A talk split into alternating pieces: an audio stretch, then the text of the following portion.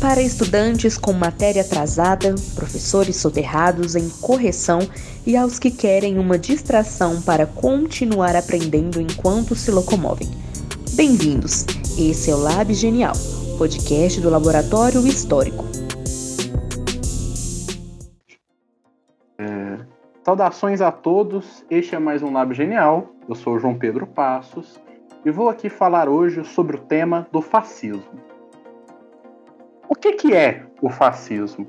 O fascismo é um movimento de massas que tipicamente surge na liderança de Mussolini em 1919, organizando sindicatos de soldados a partir de um eixo ideológico que vai ter como características principais um nacionalismo exacerbado e que acredita que pode se impor aos outros a partir de uma certa demagogia antipolítica, no sentido de que a política está corrida pelos ricos, com alguns anseios republicanos e anticlericais, desenvolvendo-se no governo a partir da traição desses ideais que se conectam às pautas mais populares e de comoção comum, e se mostrando uma ferramenta eficaz para a repressão operária a partir de uma milícia armada e a supressão de formas políticas tradicionais em uma ditadura fascista, que vai visar a defesa principalmente dos setores de um capital industrial e financeiro.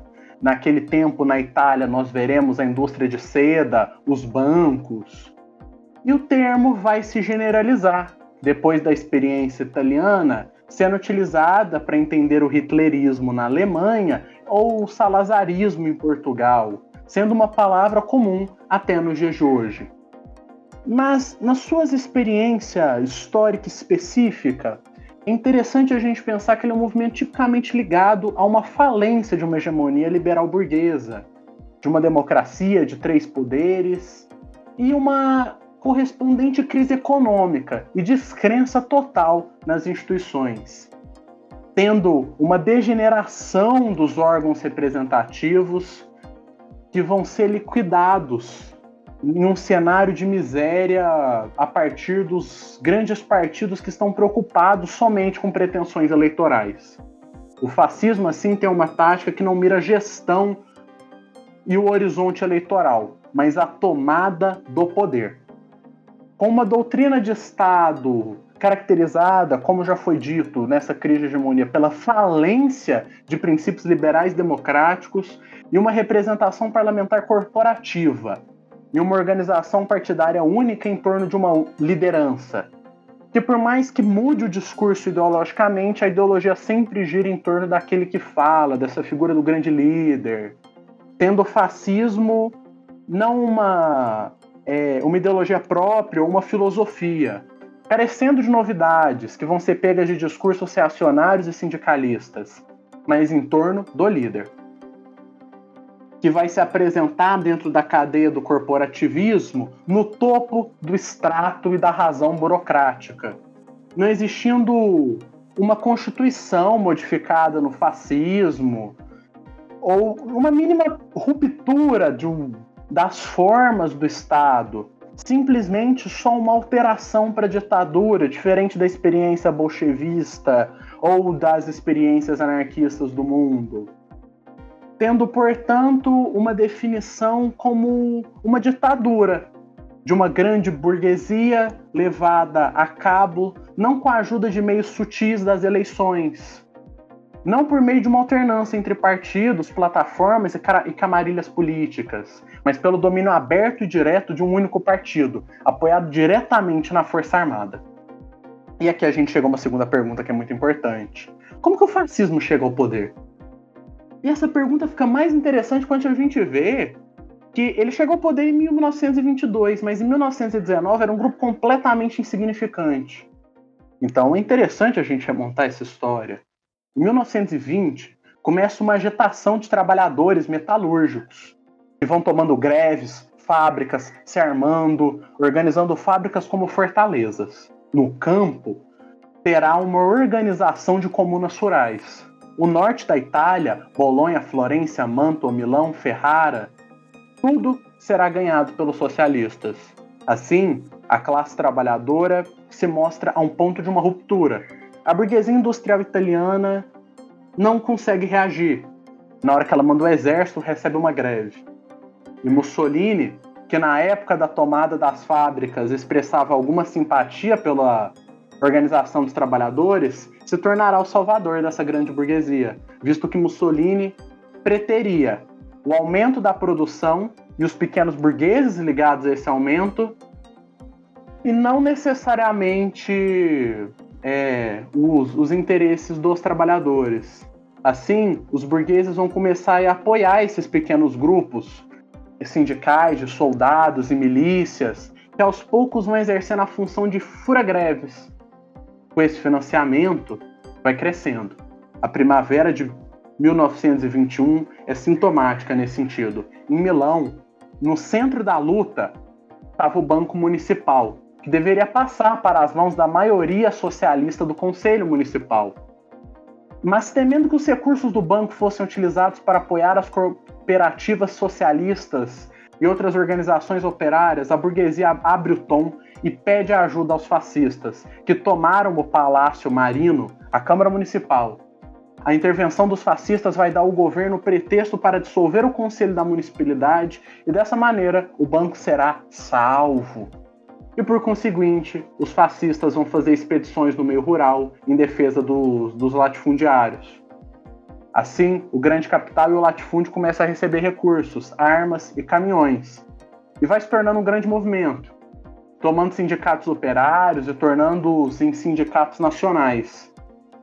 Ou seja, esses aparelhos, esses instrumentos que a classe trabalhadora tinha conseguido a partir de um movimento socialista que ameaça os interesses burgueses, vão sendo liquidados.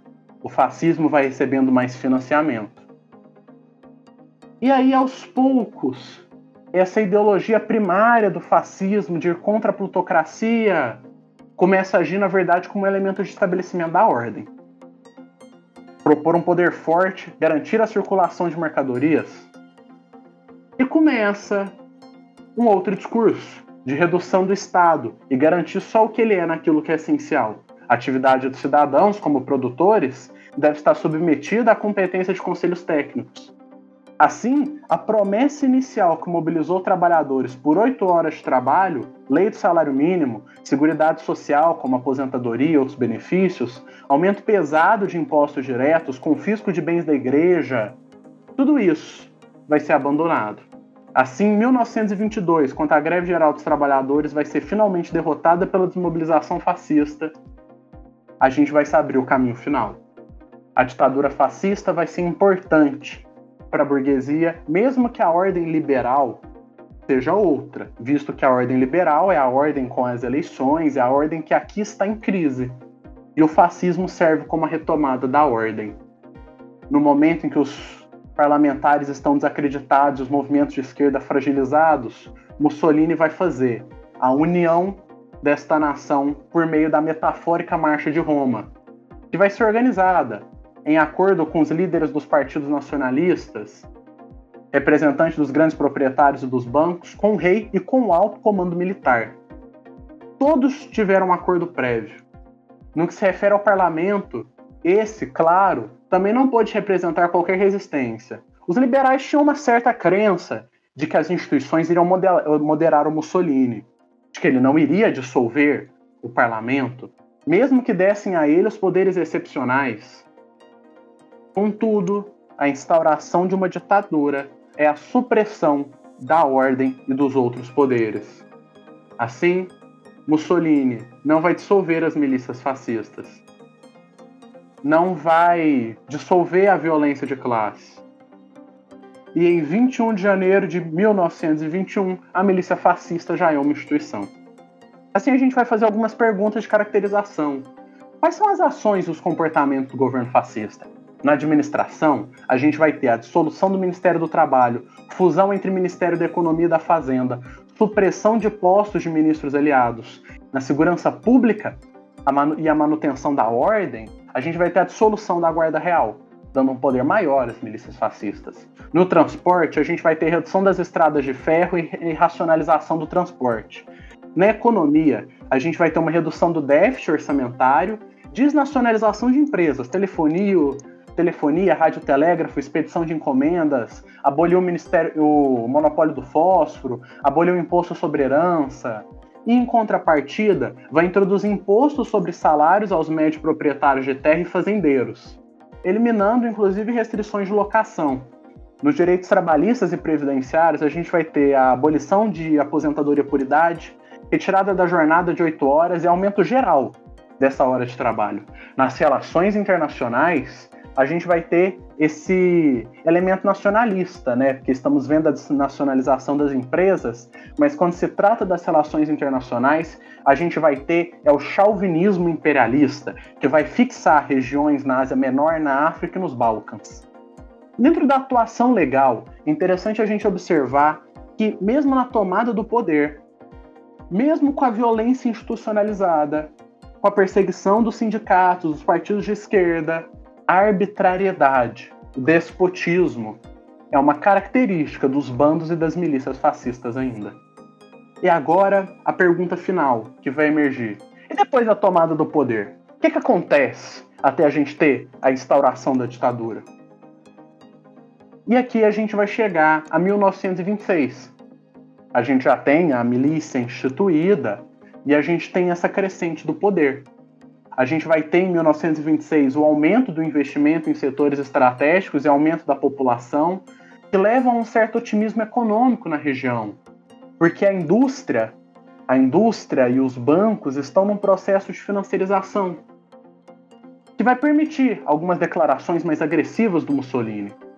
Contudo, no segundo semestre, a economia italiana vai sofrer uma deflação cruel, pela redução dos salários, reduz o consumo, reduz a produção, gera desemprego e com o comércio exterior apontando para uma recessão.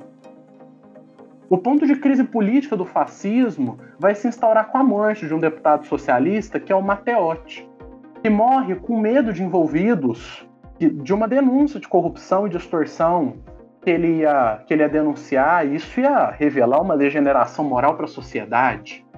Assim, Mussolini convoca as milícias fascistas, e, impressionantemente, para a crise institucional e política que ele passa, só um quinto das chamadas corresponde. Demonstra uma fraqueza do regime. Que não consegue, depende dessa organização de massas. Assim, Mussolini se separa da Câmara dos Deputados e promete uma normalização, enquanto o fascismo continua a se reproduzir e aprofundar dentro do Estado. E aí teremos uma briga entre os camisas negros mais extremos e o Vaticano, que querem que o próprio Papa fosse subordinado ao regime fascista. Com a recusa do Vaticano, e em meio à total crise, no lugar de ceder a uma centralização maior da, da, para a permanência da ditadura fascista, que vai resultar nas leis suprafascistas de caráter extremamente proibitivo e preventivo sobre os sindicatos, abolição do par parlamento, extinguir governos com populações inferiores a 5 mil pessoas, cujo vai nomear oficiais, proibições de sociedades secretas como a maçonaria, fechamento e controle total da imprensa, privação dos direitos civis de imigrantes. E aí vai se consolidando este caráter, que vai essencial que se dá no sindicato. Um único sindicato que deve ter uma liderança fascista, um castigo a quem fizer greves políticas, e findando esse caráter corporativista, com, com um conselheiro supremo, sendo encabeçado por Mussolini. Embaixo dele, tendo os secretariados, se dividem em nove, e vai ter o principal, que é o secretário político, e assim vai se estabelecendo e se abrindo uma rede de hierarquia com este caráter de uma ideologia pobre de originalidade, mas que gira em torno de Mussolini, que vai mudando suas práticas no discurso do poder, como aqui já foi demonstrado. É isso, galerinha. Espero que vocês tenham tido um bom proveito sobre este curto lábio genial sobre o fascismo dê o seu apoio para desenvolver um melhor laboratório histórico. Curtam nossas páginas do Instagram e Facebook, colabore financeiramente com o Lab, dando o que puder. Para isso, acesse nosso PicPay ou envie um Pix para colaborar conosco. Te aguardamos e muito obrigado por nos ajudar.